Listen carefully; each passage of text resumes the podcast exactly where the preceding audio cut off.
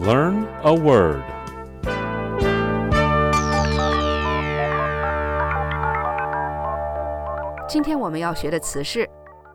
Meddle.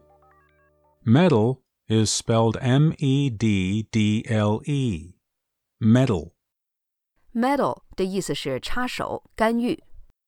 China has rejected any allegations that it planned to meddle in the U.S. election in November after the U.S. President Donald Trump accused the Chinese of favoring his rival, Joe Biden, given his rhetoric over COVID 19 origins and trade relations.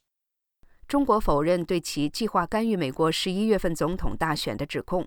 之前，美国总统特朗普指责说，他在新冠病毒起源及贸易关系问题上的言论，使得中国倾向其竞争对手拜登。 In a BBC documentary to mark his 70th birthday, Prince Charles, who has often been criticized for his views on classicism and his influence on the property sector, said he would stop meddling in architectural issues when he becomes king. 查尔斯王子在英国广播公司为庆祝他七十岁生日而推出的纪录片中表示，他成为国王后将不会再干预建筑设计问题。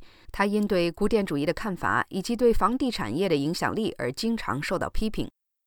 好的，我们今天学习的词是 Meddle. Meddle. Meddle.